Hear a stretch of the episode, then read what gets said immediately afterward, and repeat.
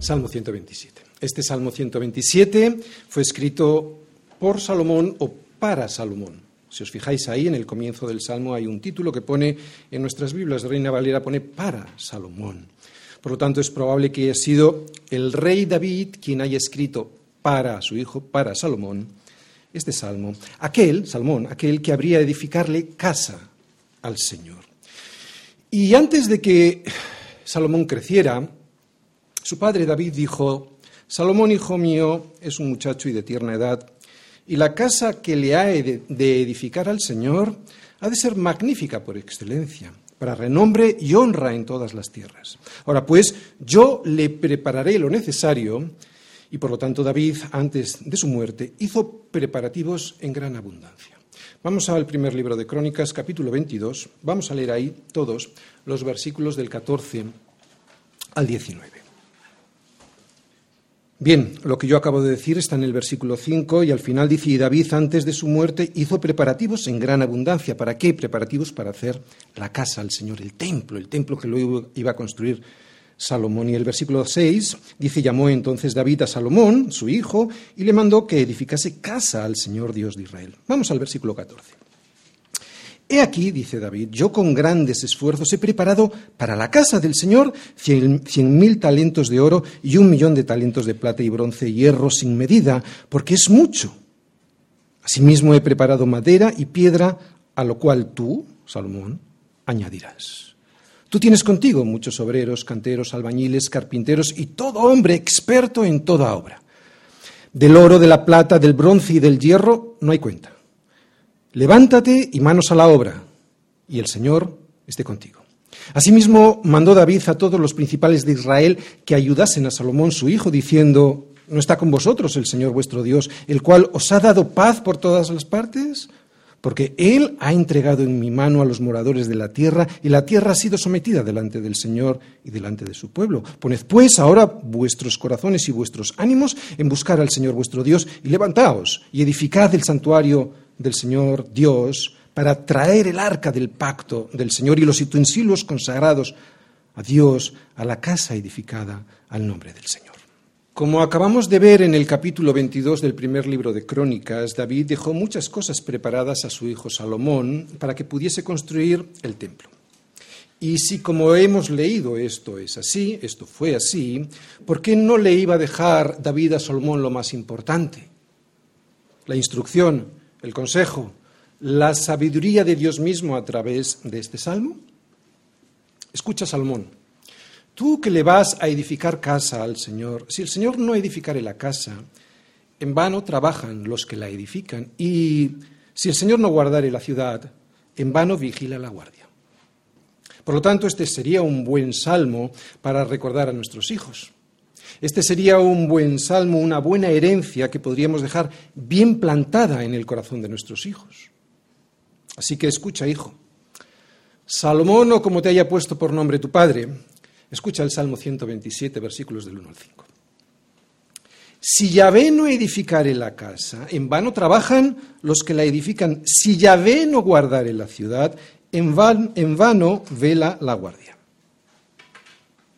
Por demás es que os levantéis de madrugada y vayáis tarde a reposar, y que comáis pan de dolores, pues que a su amado dará Dios el sueño. He aquí herencia del Señor son los hijos, cosa de estima el fruto del vientre. Como saetas en manos del valiente, así son los hijos habidos en la juventud. Bienaventurado el hombre que llenó su aljaba de ellos, no será avergonzado cuando hablare con los enemigos en la puerta. Buenos consejos para un hijo. No todos los padres dan estos consejos, incluso muchos padres cristianos no dan estos consejos. Pero Salomón, que empezó bien, terminó por olvidarse del consejo que su padre le dejó en este salmo y abandonó la sabiduría que había recibido del Señor, la sabiduría que solo proporciona el temor del Señor. Todo ello debido seguramente a sus muchos éxitos personales, pero sobre todo debido a la idolatría Cuidado con la idolatría. E idolatría son muchas cosas. Y es que cuando uno se aleja del Señor y deja de temerle, es cuando la idolatría se apodera de nuestro corazón. Puede ser a través del dinero, puede ser a través del poder, ¿no? Puede ser, como en su caso, a través de la idolatría a las mujeres, lo que le llevó a una mayor idolatría a Salomón, ¿no? Debido a que ellas fueron extranjeras, muchas de ellas que inclinaron su corazón, ay, ay, ay, las que no son, las que son extranjeras, ¿no? Pues, inclinaron su corazón a los dioses de ellas. Hay aquí una enseñanza. Vamos todos a leer el primer libro de los Reyes, capítulo 14, 11, perdón, versículos del 4 al 11. Primer libro de los Reyes, capítulo 11, versículos del 4 al 11. Está hablando de Salomón cuando ya es viejo. En el versículo 4 dice, y cuando Salomón era ya viejo, sus mujeres inclinaron su corazón tras dioses ajenos, y su corazón no era perfecto con el Señor su Dios, como el corazón de su padre David. Porque Salomón siguió a Astoret, diosa de los sidonios, y a Milcom, ídolo abominable de los amonitas. E hizo Salomón lo malo ante los ojos del Señor, y no siguió cumplidamente al Señor como a David su padre. Entonces, ¿qué es lo que pasó? Pues edificó Salomón un lugar alto a Quemos, ídolo abominable de Moab en el monte que está enfrente de Jerusalén. Y a casi nada, ¿no? Ídolo abominable de los hijos de Amón. Así hizo para todas sus mujeres extranjeras, las cuales quemaban incienso y ofrecían sacrificios a sus dioses. Pero claro, versículo 9, se enojó el Señor contra Salomón, por cuanto su corazón se había apartado del Señor Dios de Israel, que se le había aparecido dos veces y le había mandado acerca de esto, que no siguiese a dioses ajenos. Mas él no guardó lo que le mandó el Señor. Y dijo el Señor a Salomón, por cuanto ha habido esto en ti, y no has guardado mi pacto y mis estatutos que yo te mandé, romperé de ti el reino y lo entregaré a tu siervo. Dios había mandado a los reyes de Israel que no aumentaran para sí caballos, ni hicieran volver al pueblo a Egipto con el fin de aumentar caballos, porque el Señor os ha dicho, no volváis nunca por ese camino. Ni tomará para sí muchas mujeres para que su corazón no se desvíe, ni plata ni oro amontonará para sí en abundancia. Esto es lo que le había dicho en Deuteronomio el Señor, o había dejado escrito para todos los reyes de Israel. Sin embargo, Salomón, en contra de los mandatos de Dios, hizo todo lo contrario. Se hizo con muchos caballos de Egipto, Tomó a la hija de Faraón por esposa, entrando en yugo desigual y emparentando con Faraón. Tomó para sí multitud de mujeres y participó en edificarles lugares de adoración en Israel, en Israel, en Israel, que adorasen a otros dioses, lo que llevó a permitir la idolatría dentro de Israel. Fue especialmente esto último lo que hizo apartar el corazón de Salomón de Dios y Dios le avisó que no lo hiciese, que no siguiese por ese camino, pero no le hizo ni caso. Por eso ocurrió lo que hemos leído.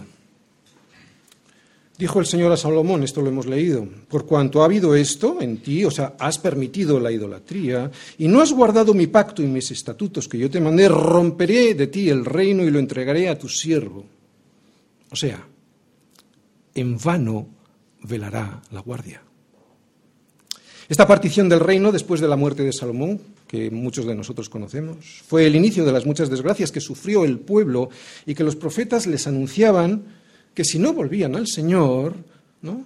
pues seguirían cautivos. Los profetas de verdad, claro, no los falsos profetas. De hecho, buena parte del Antiguo Testamento está dedicado a estas advertencias y a describir también las desgracias que luego les sobrevinieron a todo el pueblo de Israel por abandonar las enseñanzas que ellos decían enseñanzas que también vemos en este salmo.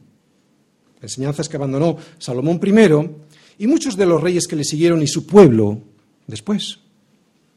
Desgracias que culminaron con la esclavitud del pueblo de Judá en Babilonia y que ahora los peregrinos, porque estamos en los salmos de peregrinaje, salmos que iban cantando los peregrinos mientras iban a Jerusalén, y que ahora los peregrinos que iban subiendo hacia Jerusalén recordaban seguramente a través de estos salmos. En el último de ellos, en el Salmo 126, el salmista se alegraba de la liberación del pueblo de la cautividad, probablemente de Babilonia, pero podría valer para cualquier tipo de cautividad. Y cómo esa liberación hizo que el resto de los pueblos que les veían dijesen, grandes cosas ha hecho el Señor con estos. Esta liberación hecha por el Señor, por el Señor, aunque fue el rey Ciro a través de un, de un decreto, ¿no? el rey persa Ciro, hizo que pudiesen regresar a Jerusalén después de 70 años para reconstruir toda la ciudad. Y toda la ciudad significa pues sus casas con sus familias, el templo, el templo que Salomón había construido hacía muchos años, y también la muralla que rodeaba a la ciudad y que la protegía. En los libros de Esdras y de Nehemías vemos cómo comienza esta tarea de regreso hacia Babilonia y todos los problemas que surgen al, al intentarlo, al intentar la reconstrucción se ve muy bien ahí, ¿no? Los problemas que surgen al intentar la reconstrucción. Había una alegría inicial por la liberación, pero luego surgieron problemas. Eso lo vemos en los libros de Esdras y Nehemías. Zorobabel, comenzando a organizar la reconstrucción del templo, le sigue Esdras proclamando que solo la obediencia a Dios debía ser el centro de la vida de Israel, ¿no? Que no valía de nada construir físicamente el templo si no había una santidad, una obediencia a Dios. Y continúa Nehemías haciendo cuanto estaba en su mano para la reconstrucción del muro, de la muralla que estaba en ruinas, orando y trabajando. Grandes cosas ha hecho el Señor con estos, decían los demás pueblos, al ver la gran liberación que Dios había hecho con Israel. Y si esto es lo que veíamos el domingo pasado en la primera parte del Salmo 126, porque lo que se veía era una alegría por la gran liberación, después veíamos unas lágrimas. Eran lágrimas de arrepentimiento al darse cuenta que no solo se trataba de un regreso y ya está, que es lo que pasa con nosotros, no solo se trata de un rescate y ya está, sino que se trataba de una reconstrucción y no es fácil, habrá lágrimas, estaban volviendo a caer. Es como les dejamos el domingo pensado, ¿no? En este Salmo 126, reconstruyendo todo, todo aquello que no tenía que haber sido destruido, destrucción que provocaron por haber abandonado al Señor y sus consejos. Por eso, después de ver la alegría de la liberación en la primera parte de ese Salmo 126, veíamos después unas lágrimas de arrepentimiento por haber vuelto a caer en lo mismo que les había llevado al exilio y al cautiverio. Libres ya, pero todavía no. Así titulábamos el séptimo de los pasos que estaban recordando los peregrinos que iban, que estaban yendo hacia Jerusalén y que cantaban toda esta serie de salmos graduales, salmos de ascensión hacia Jerusalén, salmos que iban cantando mientras, como digo, iban ascendiendo gradualmente hacia el templo de Jerusalén. ¿Queréis que recordemos los pasos? ¿Cuáles son los pasos que estaban dando estos peregrinos hacia Jerusalén?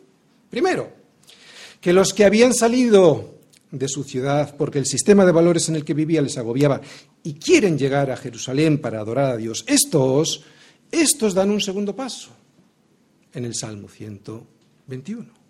Son los que confían en Dios sabiendo que es el Señor. Tercero de los pasos, estos. Estos son los que se alegran cuando van caminando hacia Jerusalén para encontrarse definitivamente con Él.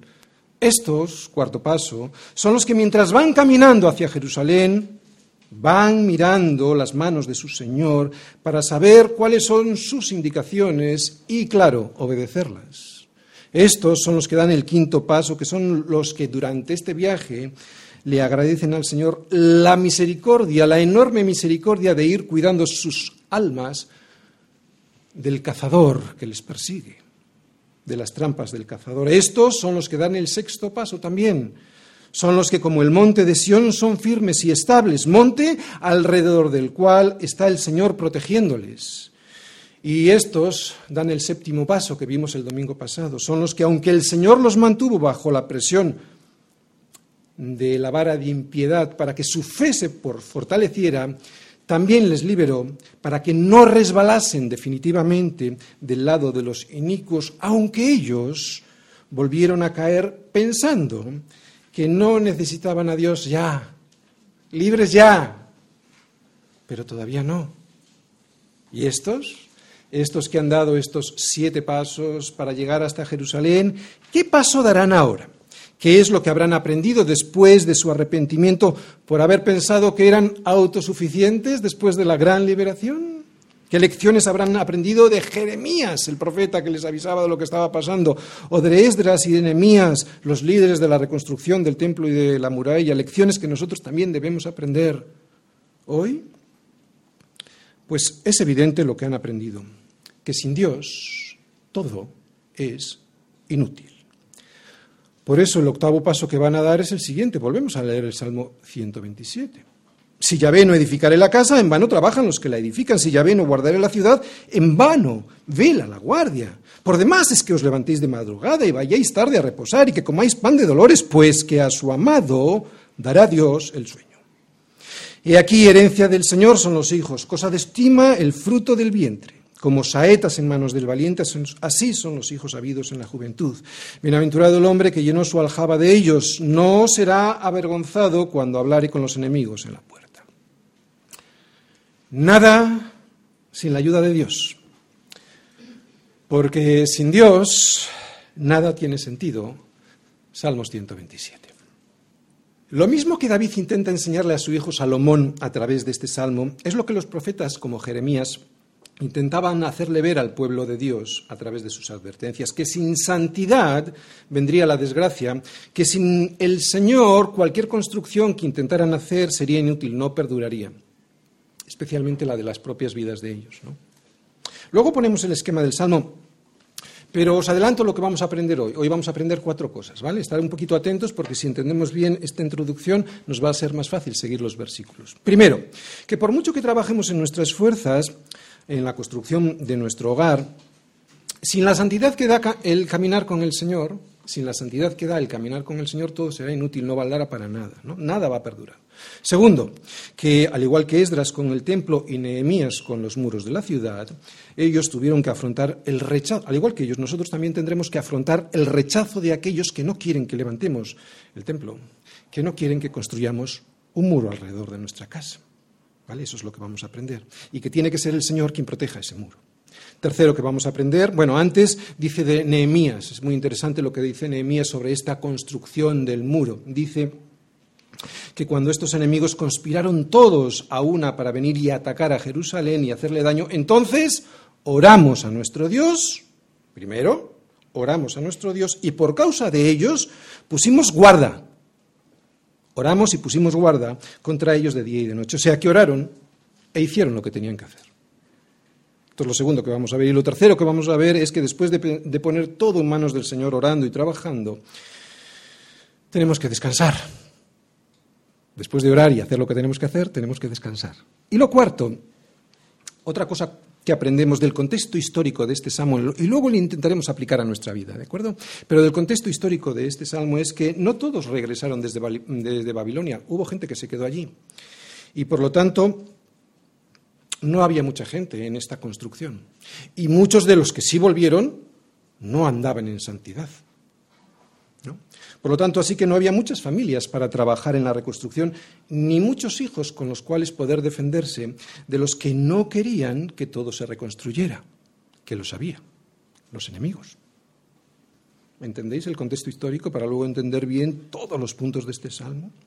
Por eso vemos como en este salmo nos muestra a los hijos como flechas, son flechas en la aljaba. Una aljaba es como una mochilita hecha de piel donde ponemos las flechas para ir sacando una flecha detrás de otra, ¿no?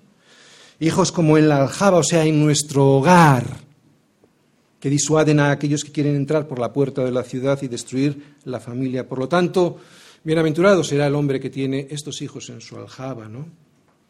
En su hogar, porque cuando sea necesario disparar contra la mentira que este mundo intente introducir en tu casa, esos hijos serán como flechas que dan en el blanco y la destrozan, la mentira. Lo acabo de decir, pero lo volvemos a repetir. Este salmo habla de cuatro cosas, de las cuatro cosas probablemente más importantes en las que un hombre pone todo su empeño en esta vida, todo su esfuerzo. Y por lo tanto son las cosas en las que tenemos, a través del consejo del Señor, en las que tenemos que poner toda nuestra atención. Y este sería el esquema. Primer punto. La construcción de nuestra casa como proyecto de hogar en donde vivir. Primer versículo, primera parte. Segunda, segundo punto, la seguridad personal, nuestra seguridad personal. ¿no? ¿En quién la ponemos? También versículo 1, pero la segunda parte. Tercer punto, el trabajo. Qué importante el trabajo en nuestra vida, ¿verdad? El afán que produce conseguir lo necesario para vivir y la falta del descanso por la tensión diaria. ¿Dónde lo vamos a ver? Este tercer punto, en el versículo 2. Y el cuarto punto, la cuarta parte de este salmo, está en los versículos del 3 al 5 y hablan de la procreación de los hijos y el propósito que Dios tiene para ellos. ¿Vale? Vamos a estar pues muy atentos porque esta es la instrucción del Señor. Y nosotros, debido a la información que tenemos de este mundo, pues cambiamos esa información y pensamos, por ejemplo, que los hijos son para otra cosa. Bien. Lo primero que vemos es que sin Dios todo es inútil, que nada tiene sentido. Esto es lo primero que vamos a ver hoy, que si primero no buscamos a Dios y su reino, que es la justicia de Cristo operando en nuestras vidas, la justicia de Cristo operando en nuestras vidas, otra vez, que es su reino, de una manera práctica, es la justicia de Cristo operando en nuestras vidas. Si no buscamos a Dios y su reino, las demás cosas no nos serán añadidas. Y si nos son añadidas, al final no terminaremos por sacarle ningún placer a ninguna de las cosas añadidas, porque todo, todo viene del Señor. También el contentamiento, también el disfrute. Ya sea este un salmo escrito por Salomón, hay gente que opina que esto podría ser así, o escrito por su padre David, como una enseñanza a su hijo para que pusiese su confianza solo en Dios, ante la gran obra que tenía que hacer Salomón, ¿no? de construirle casa al Señor. Lo cierto es que lo que nos enseña este salmo, independientemente de quién lo haya escrito, este salmo recopilado entre, estos, entre este grupo de salmos graduales, es lo que nos enseña es, desgraciadamente, lo que muchos no hemos hecho durante nuestra vida cuando le dijimos al Señor que le seguiríamos lo que nos enseña. Es lo que desgraciadamente muchos, probablemente todos, no hemos hecho cuando le dijimos al Señor que le seguiríamos. La amarga experiencia de casi todos aquí es seguramente, a excepción de los más jóvenes, por eso atención los más jóvenes para no repetir los mismos errores, digo que es desgraciadamente o seguramente la misma que yo tuve en cada uno de los proyectos personales que comencé en mi vida cuando los pensé y los llevé a cabo sin contar de verdad, de verdad, con la voluntad del Señor. Yo he trabajado mucho, ni os podéis imaginar, muchísimo. Yo he trabajado mucho. Durante muchos años he vivido trabajando mucho, pero sin tener casi nunca en cuenta a Dios en mi vida, sin tenerlo de verdad en cuenta. Una cosa es tenerlo en la boca y otra cosa es de verdad tenerlo en cuenta. De hecho, es muy fácil hacer algo sin tener en cuenta a Dios siendo cristiano o lo que es lo mismo, es muy fácil vivir en vano, es muy fácil construir en vano, es muy fácil velar en vano, con excluir a Dios de tus proyectos y hacer todo en tus fuerzas para tu propia gloria es suficiente. Y hermanos, esto desgraciadamente es lo habitual. Es de lo que nos advierte este salmo. Por eso tenemos que venir todas las semanas a la iglesia, para escuchar lo mismo que ya sabemos, pero que necesitamos de lo que necesitamos ser exhortados. Es de lo que nos advierte este salmo, del peligro de vivir en la autosuficiencia. Versículo 1, primera parte. La autosuficiencia en la construcción de nuestro hogar. Si Yahvé no edificare la casa, en vano trabajan los que la edifican. Muy bien, volvemos al contexto histórico, ¿de acuerdo? Si en la construcción del templo Salomón vimos, porque lo leímos, tenía todos los materiales. Salomón le había dejado su padre David muchas cosas y además él tenía mucha gente, ¿no? Muchos de esos materiales se los había dejado su padre, como hemos leído, y además tenía grandes cantidades de obreros, de ingenieros, de artesanos y de riquezas para poder afrontar con éxito la construcción del templo al Señor. Por lo tanto, lo primero, lo primero que vemos, él no tenía necesidades, ya lo tenía, ¿de acuerdo? Lo primero que vemos que dice este salmo inspirado en esos, acontecimientos de la construcción, probablemente inspirado en esos acontecimientos de la construcción del templo al Señor, es que aunque yo tenga todo lo necesario para construir mi casa, otra vez, aunque yo tenga todo lo necesario para construir mi casa, si el trabajo lo hago solo, solito yo, y en mis fuerzas, esa construcción será en vano, no permanecerá. Y estoy hablando evidentemente de lo más profundo, del hogar, no estoy hablando de, una, de unas paredes, ¿de acuerdo? El salmista no dice que la ayuda y la protección de Dios me va a, permitir vivir el cruzado de brazos, no dice eso.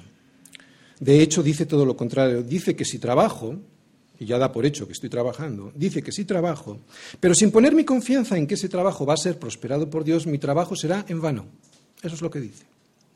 Por eso lo primero que debiera hacer para conseguir que mi trabajo no sea en vano es, ¿qué es lo que Dios quiere para mi hogar, mi casa?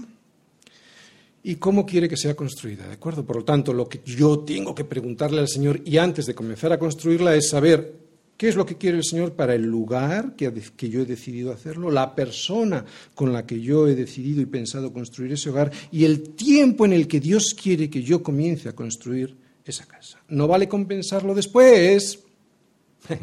o sí vale porque no vas a tener más remedio que aguantarte, ¿no? Pero no vale compensarlo después y decirle al Señor que lo bendiga. No funciona así, lo siento.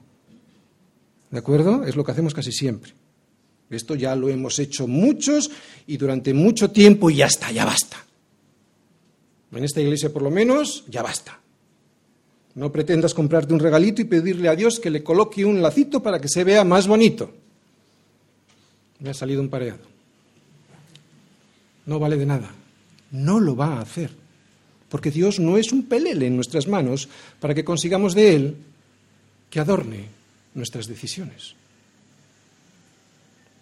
Aunque le pongas carita de niño bueno en las oraciones, no lo vas a conseguir, es soberano. No es un pelele. No te engañes. No funciona así. Vas a llevarte muchos disgustos.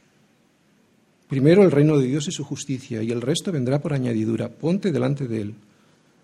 Limpia tu corazón con la palabra del Señor y seguro que oirás muchas cosas que no quieres oír. Estoy hablando a los jóvenes, especialmente. Construye tu casa como la construyó Salomón, la casa del Señor, en Jerusalén, en el monte de Sión, en la iglesia del Señor, en la roca que es Cristo, fuera de esa roca, fuera de esa iglesia que está construida sobre el monte de Sión, y por muy bien que construyamos, tendremos muchos y grandes problemas, porque no estarán las montañas del Señor rodeándonos para protegernos. Como Jerusalén tiene montes alrededor de ella, así el Señor está alrededor de su pueblo, por eso tienes que construir en Jerusalén. Así está alrededor de su pueblo el Señor desde ahora y para siempre. Esto es lo que veíamos en el Salmo 125, en su segundo versículo. Y es que la Iglesia es el diseño de Dios para su pueblo, para que su pueblo viva seguro de todas las amenazas que desde fuera siempre van a intentar derribarlo. Sobre todo hoy, ¿qué tipo de amenazas son? Hoy son un tipo de amenazas ideológicas, amenazas que consisten en que un sistema de un mundo caído y absurdo quiere conseguir que tu firmeza en Cristo se tambalee, te muevas de esa firmeza. Y nosotros somos como el monte de Sion, no se mueve, sino que permanece. Y eso es lo que va a intentar conseguir el sistema de valores de este mundo, que te muevas de esa firmeza que tienes en el monte de Sion. Un sistema que hoy dice una cosa, el del mundo me refiero, y mañana otra, y se quedan tan anchos. No tienen vergüenza. Y pretenden darlos lecciones. Por lo tanto, es evidente que nuestro hogar ha de estar construido aquí, estoy hablando en este mundo, sobre la roca que es Cristo, ¿de acuerdo?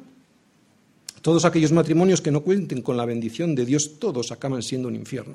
Ya es difícil el matrimonio cristiano, sin duda. ¿Por qué? Porque somos pecadores. Que sin Cristo, sin obedecer a Cristo, será un desastre. Todos lo sabemos. ¿No? Pero en cuántas ocasiones nos engañamos pensando que podemos construir nuestra casa en yugo desigual.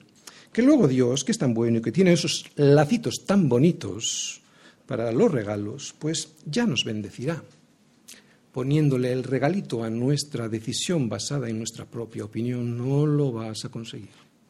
No funciona así. Lo siento, no funciona así. Es pura misericordia recordar esto en la iglesia. Porque recuerda, es de lo más. Estamos hablando de los cuatro puntos más importantes que una persona tiene que hacer en este mundo, ¿no? La construcción de su hogar, de cómo defenderse de los ataques desde fuera, ¿no? del trabajo para llevar dinero a ese hogar y de los hijos. Es pura misericordia recordarlo, digo. Es pura misericordia porque somos muy necios. Pero solo con eso no es suficiente. Estamos hablando en el primero de los puntos de construir un hogar, en la roca que es Cristo pero nos va a decir más cosas. O sea, lo que nos está diciendo es que no solo es suficiente con eso, porque muchas veces después de obedecer a este mandamiento del Señor, muchos nos hemos despistado de su voluntad y hemos terminado haciendo de esa casa, que es del Señor, un proyecto basado en nuestras propias decisiones y deseos egoístas. Y eso hace referencia a cómo cuidamos, que es lo que vamos a ver ahora, cómo cuidamos la casa, cómo llevamos el sustento a la casa y en cómo y por qué llenamos con hijos la casa. En cómo y por qué llenamos con hijos la casa. Por eso debe quedar muy claro que para que la construcción no sea en vano, no solo debo de contar con la voluntad de Dios y su participación directa en la construcción, que es lo que hemos visto en la primera parte de este versículo, sino que también tengo que contar con su protección continua, aunque a mí me toque vigilar. Versículo 1, segunda parte. Si Yahvé no guardare la ciudad, en vano vela la guardia. Es decir, que por mucho que vigile yo mi casa, si no es Dios quien la cuida, en vano velo por ella, porque es Dios quien controla todo, es soberano. ¿De acuerdo? Ya puedo pagar la mejor vigilancia teniendo muchos vigilantes alrededor de mi casa, o tener la mejor de las cajas fuertes para cuidar de mis bienes, o contratar los mayores y los mejores seguros, que si el Señor no controla las circunstancias que rodean mi casa, mi hogar, será en vano que yo tenga la mejor de las disposiciones para cuidarla. Aquí podemos volver a mencionar el ejemplo de Nehemías. ¿Cuánto me gusta Nehemías?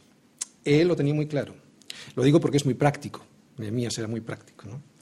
Digo que él lo tenía muy claro, ya que en cuanto se enteró Nehemías de que los enemigos conspiraban contra ellos para hacerles daño, entonces oramos a nuestro Dios y por causa de ellos, de estos enemigos, pusimos guarda contra ellos de día y de noche para proteger el muro, mientras lo estaban construyendo.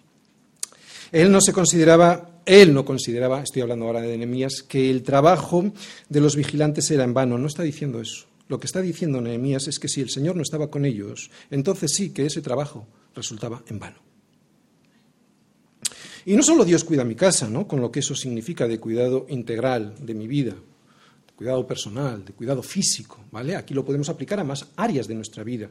Lo podemos aplicar al cuidado que Dios tiene sobre mi santidad, al cuidado que Dios tiene sobre mi iglesia, tiene que proteger eh, los montes alrededor de ella, ¿no? De su iglesia, de, mi trabajo, de mis hijos, ¿no? Y como, y estas son las cosas que luego vamos a ver, esas, estas áreas del trabajo, de, de, los hijos, e incluso de mi país. Claro que sí. Si no, ¿por qué oramos por nuestros gobernantes? ¿No? Como Nehemías. Se ponen a trabajar, pero oramos. Bien.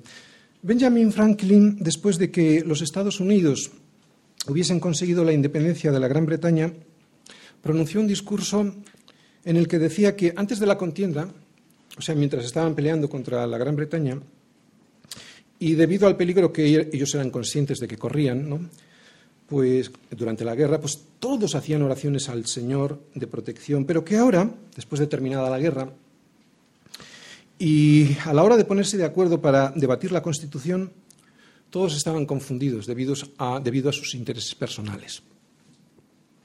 Y mencionó el ejemplo bíblico de la Torre de Babel en la que los constructores, los constructores de esta torre, fueron confundidos por el Señor, como dijo, eh, digo que confundidos por el Señor, esto lo estaba diciendo en este discurso, dijo en este discurso, eh, era un discurso pronunciado ante la Convención, estaban redactando la Constitución de los Estados Unidos, por lo tanto, estaba, estaba, exhortando a los eh, padres de la Constitución de los Estados Unidos en que no hicieran como los constructores de la Torre de Babel, que se olvidaron de las instrucciones de Dios, no, porque si el Señor no edificare la casa, decía él, en vano trabajan los que la edifican, y si el Señor no guardare la ciudad una vez construida, que es lo que estaban en el punto en el que estaban ellos ahora, pues en vano velaría la guardia. Y en ese mismo momento, Benjamin Franklin, propuso recuperar la costumbre de la oración en esa asamblea constituyente para que pudieran llegar a acuerdos justos.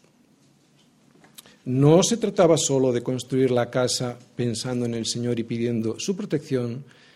Benjamin Franklin decía que también se trataba de protegerla con leyes justas y, por lo tanto, que había que invocar al Señor. Desgraciadamente, esta realidad constitucional de los Estados Unidos, tan importante para ellos como para nosotros, hoy se la esconden a sí mismos y al resto del mundo, con lo que todos nos perdemos la perspectiva bíblica de que si el Señor no guardare la ciudad, en vano vela la guardia. Algo que Dios también puede hacer con los países, con las naciones que tienen dirigentes y ciudadanos que les honran, que le honran al Señor y que le tienen en cuenta. ¿De acuerdo? Bien, pero además de esta autosuficiencia que tenemos muchas veces todos nosotros, la autosuficiencia de no tener en cuenta las dos cosas que hemos visto, de no tener en cuenta a Dios en la construcción de nuestro hogar y de no tener en cuenta a Dios en la guarda de ese hogar, de nuestra vida, de nuestra hacienda, de nuestra hacienda Vemos en el siguiente versículo el peligro de otro tipo de autosuficiencia. Versículo 2. Por demás es que os levantéis de madrugada y vayáis tarde a reposar, y que comáis pan de dolores, pues que a su amado dará Dios el sueño. Bien, hemos visto hasta ahora tres puntos, ¿verdad? Cómo se construye el hogar, cómo se pone una cerca para proteger ese hogar, y ahora cómo llevamos comida a ese hogar, ¿verdad? Por demás, este por demás que vemos eh, cómo comienza este versículo 2, en realidad es la misma palabra que hemos visto en el versículo anterior, vano. en el hebreo es la misma palabra. Aquí pone por demás, está bien para variar un poco, pero es, en el hebreo es la misma palabra. O sea, vano, es inútil, es sin propósito. Sin Dios todo es inútil. Sin Dios nada tiene sentido. Esto es lo que estamos viendo hoy en este salmo que si primero no buscamos a Dios y su reino, todo lo demás es por demás. O sea, que aunque tengamos muchas cosas, no las disfrutaremos. Bien, en este salmo estamos viendo esta palabra que es principal, es fundamental, en vano, ¿no? En vano, trabajar en vano, velar en vano, como vemos en este versículo en español, por demás es que os levantéis temprano a trabajar e ir tarde a descansar. Este en vano o por demás es, puede significar en nuestra vida tres cosas. ¿De acuerdo? Puede significar esto cuando no estamos en la voluntad de Dios.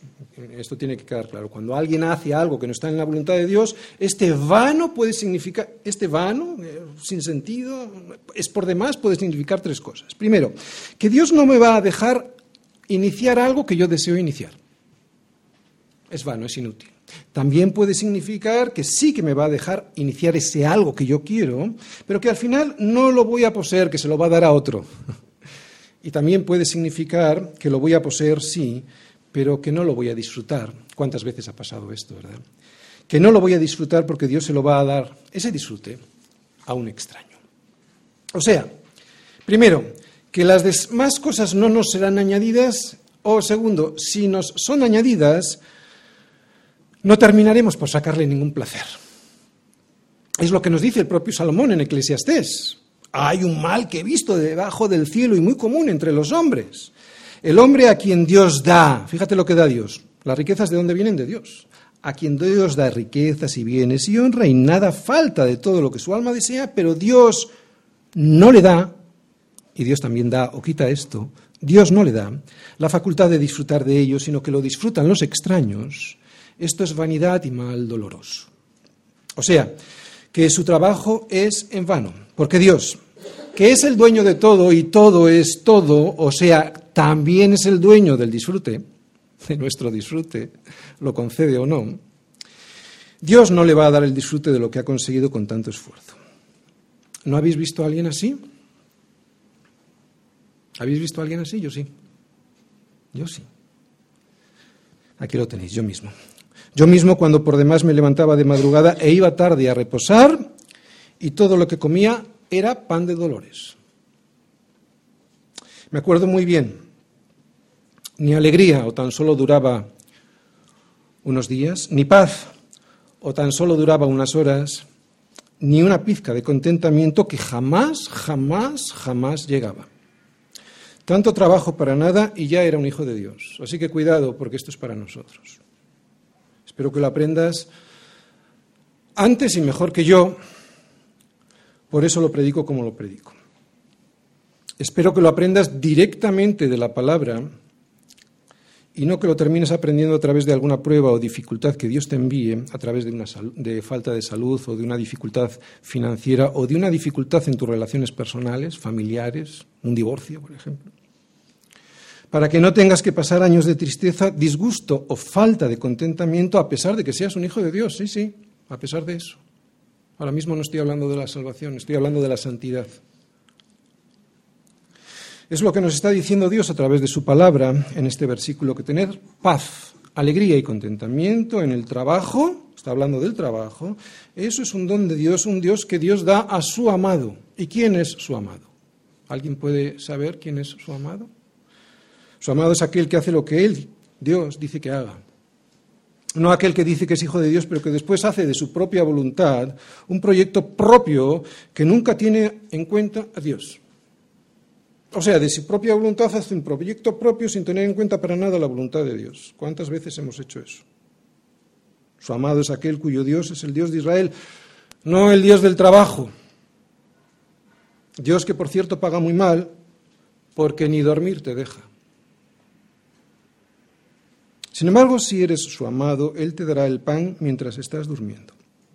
A ver, si pudiésemos ver esto, si pudiésemos entender esto y entenderlo de verdad, nuestra ansiedad en el trabajo, bueno, en más, en más órdenes de la vida, nuestra ansiedad desaparecería y, y desearíamos estar siempre durmiendo. Evidentemente esto es un chiste, es una broma, porque la Biblia dice que si alguno quiere trabajar, perdón, sí, eso es, si alguno no quiere trabajar, entonces tampoco coma, ¿verdad? Pero con esto de estar siempre durmiendo me refiero a que podríamos descansar de verdad en el Señor. El punto está en que una vez hecho lo que tenemos que hacer, dejemos de preocuparnos. Este es el punto, ¿de acuerdo? Evidentemente no está hablando de descansar sin más y cruzarnos de brazos. El punto, vuelvo a repetido, está, vuelvo a repetirlo, está en que una vez hecho lo que tenemos que hacer, descansemos, que dejemos de preocuparnos, porque por la noche Dios hará su trabajo. En este caso, para estos peregrinos, haciendo crecer el trigo que ellos habían plantado, con el cual ya podremos hacer el pan para comer. El trabajo con Dios debe ser un trabajo que no afane nuestro corazón. Otra vez, el trabajo con Dios debe ser un trabajo que no afane nuestro corazón. Una cosa es trabajar, incluso trabajar duro, ¿de acuerdo? Si es necesario. Y otra cosa es vivir para el trabajo. Porque si esto es así, entonces en ese trabajo no está Dios conmigo. Soy yo solito quien está trabajando y el Señor no me dará ni la paz ni el sueño durante la noche. Fíjate lo que voy a decir. Dios no premia la falta de confianza. ¿Qué es confianza sino fe, verdad? Tiene sentido. Dios no premia la falta de confianza. Con sueño, por ejemplo. Dios no premia la falta de confianza en Él. Un ejemplo de esta falta de confianza podría ilustrarla con un ejemplo como este. No es muy bueno, pero a ver si lo entendéis. Por ejemplo, si mi hijo me dice que está haciendo un trabajo en el que yo ya he dicho, ya has hecho lo suficiente, ¿no? Ya está bien, vete a dormir, porque yo lo terminaré lo que falta mientras tú estás durmiendo. Y si él no se duerme porque no me cree, porque no tiene la confianza en mí de que yo voy a terminar ese trabajo, entonces mi hijo me está deshonrando. Está deshonrando mi confianza y por supuesto no va a descansar por la noche. Digo que no sé si es un buen ejemplo, pero el punto está aquí, ¿no? Que muchas veces, y esto quiero subrayarlo, muchas veces, y después de haber hecho lo que teníamos que hacer, tenemos que dormir por la noche, porque Dios así lo ha dispuesto que se haga, ¿no? O sea, que trabajemos por el día y que durmamos por la noche. Y debemos hacerlo confiando en que el Señor nos dará lo, necesario para qué? Para que el pan llegue hasta nuestra mesa porque es que si no, nuestra ansiedad le deshonra. ¿Estás entendiendo? Otra vez, nuestra ansiedad le deshonra. Porque la ansiedad es falta de confianza. Bien, al margen de problemas de tipo clínico, porque para esto están los médicos, ¿verdad? Sus amados podemos dormir bien porque a pesar de que tenemos muchos problemas alrededor, confiamos en quien... Fijaros qué interesante. Su amado puede dormir porque aunque tenga muchos problemas alrededor, él sabe que esos problemas han sido enviados por Dios y que tienen un propósito. Y por lo tanto, como sabe que han sido enviados por Dios, también sabe que es Dios quien le pone límite a esas aflicciones. Por lo tanto, confía. ¿Te das cuenta? Claro, si sabes y si crees que todas esas dificultades o las permite o las envía Dios a tu vida. Pero el pan de dolores es un pan ganado con una vida miserable, por muchos bienes que poseas, llena de afán y de nervios y que no trae felicidad ninguna. Bien, y ahora vamos a ver otra cosa. Ahora el salmista nos va a hablar de otra cosa que debemos de dejar en las manos de Dios. ¿no? A la hora de construir nuestra casa, después a la hora de, cuidarla, después a la hora de llevar el pan, hay otra cosa que debemos dejar en las manos de Dios. Versículos del 3 al 5. He aquí, herencia de Yahvé son los hijos, cosa de estima el fruto del vientre. Como saetas en manos del valiente, así son los hijos habidos en la juventud. Bienaventurado el hombre que llenó su aljaba de ellos, no será avergonzado cuando hablare con los enemigos en la puerta. Bien, si seguimos con el ejemplo de Nehemías, sabemos que en aquella situación en la que volvieron de Babilonia para reconstruir el templo y el muro, las familias eran pocas, eran pocas, y los hijos muy escasos. Por eso, no es extraño que el salmista que recopiló este salmo para ponerlo entre los salmos graduales de peregrinación fuera consciente de que los hijos son algo muy valioso. Volvemos a repetir, en esa situación histórica en la que probablemente el salmista que recopiló este salmo estaba pensando, esa situación histórica de la vuelta del exilio de Babilonia, pues no había muchas familias y probablemente casi no había niños, ¿verdad? Por lo tanto, los considera como algo muy valioso y Dios aprovecha esa circunstancia para expresarnos aquí cómo se construye nuestro hogar. Así que antes de, adaptar esta enseñanza para nuestro tiempo, para nosotros, para sacarle un, un entendimiento a nuestra vida, voy a ilustrar con un ejemplo lo que el peregrino que subía a Jerusalén cantando este salmo seguramente entendía él al escucharlo, ¿de acuerdo? Y luego ya le sacamos una aplicación práctica para nosotros. En aquellos tiempos las cuestiones jurídicas se solventaban ¿dónde? Pues en la puerta, en la puerta de la ciudad. De esa manera, los tribunales de justicia se constituían en las puertas de la muralla de la ciudad y el hombre que tenía que arreglar alguna cuestión jurídica o de derechos o de negocios lo hacía allí, delante de los jueces y también delante de sus contrincantes. Por lo tanto, no era lo mismo presentarse ante ese tribunal solo que hacerlo con una tropa de hijos fuertes y bien constituidos, dirigidos como flechas.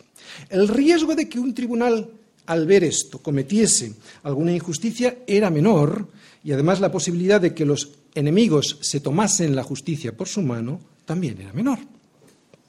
Esta es la imagen que nos transmiten estos versículos, que los enemigos se van a ver acobardados, ellos se van a ver acobardados en cuanto ven que tú tienes una aljaba, una familia llena de hijos, llena de saetas y te ven llegar con ellos como las flechas en las manos de un valiente.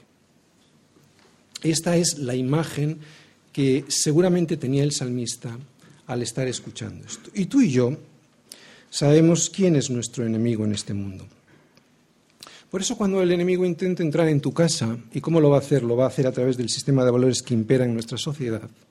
Cuando el enemigo intente entrar en tu casa, entonces sabrás de la importancia de tener unos hijos que son como flechas en las manos de un valiente, un valiente que ha sabido dirigirlas hacia ese enemigo.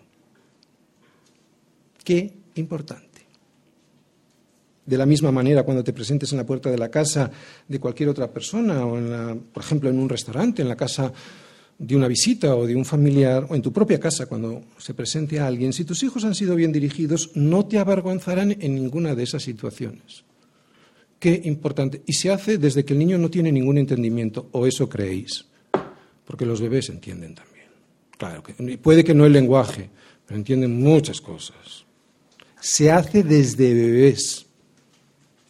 No seáis ingenuos. Son menos ingenuos vuestros bebés que vosotros. Pero lo interesante del Salmo es que dice que estos hijos son una herencia, pero del Señor. O sea, que los hijos nos son enviados por el Señor como préstamo y no como propiedad. Y es que las herencias no se pueden adquirir en plena propiedad hasta que el testador ha desaparecido. Y que yo sepa, aunque hay muchos que intentan hacerlo desaparecer, Dios no ha muerto. Por lo tanto, si los hijos son herencia del Señor, todo aquel que mate a un niño en el vientre de su madre, no mata a un hijo que es de su madre, que ya de por sí es gravísimo porque es un asesinato, sino que lo que está haciendo es matar a un hijo que es del Señor. Son una herencia de Dios y lo son desde el mismo momento de su concepción. Eso es lo que significa cosa de estima es el fruto del vientre. Y me da igual que este mundo le llame bueno a lo malo, porque hay de los que a lo malo dicen bueno y a lo bueno malo, que hacen de la luz tinieblas y de las tinieblas luz, que ponen lo amargo por dulce y lo dulce por amargo, porque estos, estos que destrozan el fruto del vientre, de esos dice el Señor que su raíz es como podredumbre. Y todos sabemos lo que le pasa a una planta cuya raíz está podrida, aunque se vea muy bien por fuera. ¿Qué es lo que nos pasa? Que pasa en una sociedad aparentemente hermosa, cuya raíz está podrida porque no está en el Señor. No es bíblico no tener hijos. El no tener hijos pudiendo tenerlos, y quiero subrayar esto evidentemente, el no tener hijos pudiendo tenerlos, es un síntoma profundo del egoísmo del ser humano. Es robarle la herencia, es, escucha, es robarle la herencia a Dios.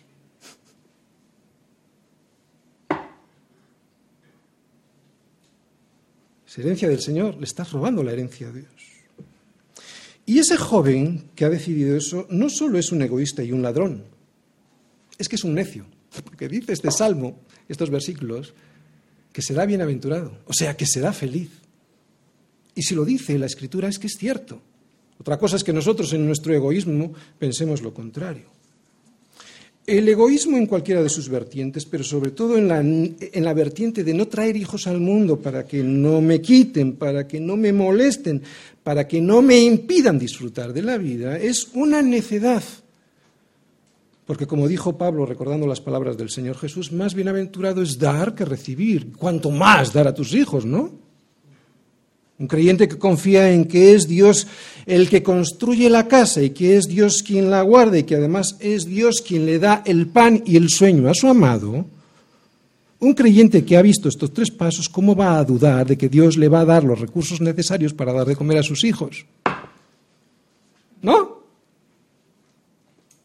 Y si no, espérate al próximo salmo que lo veremos. Otra cosa. Los hijos no solo son... Perdón no solo son no. Los hijos no son cachorros que van a quedar divino en mi casa. No. ¿De acuerdo? Hay gente que cuando planifica su familia comienza pensando en qué casa bonita y linda comprarse. Eh, segundo viene el coche, más tarde la segunda vivienda con las vacaciones y, como no, el perrito. Y luego, para que todo quede más bonito, piensan en los hijos. Esto es el mundo. Es una profunda estupidez. El Señor no dice que si tienes hijos el cuadro te quedará bonito, no está hablando de eso. Lo que dice es que si los tienes serás un valiente, bienaventurado. Son flechas, no son adornos. Son flechas, por eso el impacto que tus hijos cristianos pueden hacer en un mundo que está perdido puede ser brutal. De verdad. Son flechas, por eso verles bien enfocados y destruyendo el objetivo que el enemigo pretende hacer en tu casa y en el muro que la protege, eso nos puede hacer muy felices. Son flechas, por eso, verles bien enfocados y llevando el Evangelio a otros y también llevando el Evangelio luego a sus propias casas, cuando el Señor les edifique casa propia, eso no tiene precio. Son flechas, por eso, y al comprobar cómo Dios puede enderezar lo torcido de nuestros hijos, porque las flechas hay que, ¿eh? hay que pulir la madera, hay que, de, una flecha torcida hay que hacerla recta. Son flechas porque después de ver cómo el Señor endereza lo torcido de nuestros hijos y al mismo tiempo verles cómo son usados como sal para que lo que se está pudriendo de este mundo no se pierda, eso eso vale más que todo lo que te creías que te ibas a ahorrar por no tenerles. Son flechas de protección contra todo enemigo que quiera penetrar en nuestra casa. Qué importante. Vuelve a, mencionar el ejemplo de este padre rodeado de hijos. Flechas de protección contra todo enemigo que quiera penetrar en nuestra casa y también que quiera penetrar en el muro que protege nuestra ciudad. Si esto lo vieran nuestros políticos, si nuestros gobernantes fuesen conscientes de que nuestros hijos son una protección contra los enemigos que quieren destruir la ciudad en la que vivimos, los verían como los vieron los encargados de la reconstrucción del templo y del muro de Jerusalén, como cosa de estima, como cosa de estima, y no destruirían el fruto del vientre. los protegerían, los protegerían en el mismo seno de la madre. Pero aunque son flechas y hay que pulirlas, muchísimo cuidado con lo que hacemos con nuestros hijos. Mucho cuidado porque aunque es cierto que hay que disciplinarles, no es menos cierto que, como dice Pablo, hay que hacerlo en amor y sin ira. Vosotros, padres, no provoquéis a ira a vuestros hijos, sino creadlos en disciplina y, amonestación del Señor. Fíjate, no confundas la amonestación y la disciplina con la ira, porque hay mucha gente que lo confunde. ¿De acuerdo? Y se basa en que puede disciplinar a sus hijos, porque la vida se lo dice, y lo hace con ira. Criarlos en disciplina no es maltratarlos, así que mucho cuidado con lo que hacemos con nuestros hijos, mucho cuidado, porque son herencia del Señor, no son tuyos. Sin embargo, el Señor me dice que seré bienaventurado si los educo como tengo que educarlos y si los cuido como tengo que cuidarlos. Y para eso hay que ser valiente. Luego voy a poner ejemplos de valientes. Hay que ser valiente, porque este mundo te va a arrastrar para que no lo hagas. Hay que ser valiente. Para esto hay que ser valiente, porque solo un valiente puede tener flechas en su mano y dispararlas correctamente. La mayoría se esconden y tienen a sus hijos tirados como colillas por la calle. Es difícil ser valiente, pero es imprescindible y un cristiano es debe ser valiente. Cuando veo a esos chicos y chicas por ahí tirados como colillas por las calles, en vez de ser flechas, como flechas usados por sus padres para no avergonzarles, muchos drogados, otras borrachas y todos mal educados. Cuando veo eso es cuando me doy cuenta de la misericordia que Dios ha tenido conmigo al dejarme una herencia y a enseñarme cómo cuidar y educar esa herencia. Aprovecha la misericordia que te da el Señor a través de la Iglesia para que aprendas esto. Jesús en el Salmo. Si este Salmo me enseña a depender de Dios en todas las áreas de mi vida, ¿quién sino Jesús puede ser el mejor ejemplo de dependencia que un hijo debe tener de su padre? Fue a su amado, a Jesús, fue a su amado, a quien el Padre le dio el sueño en aquel día que se, levantó en el mar una terrible tempestad tan grande que las obras, perdón, que las olas cubrían la barca. Pero él dormía.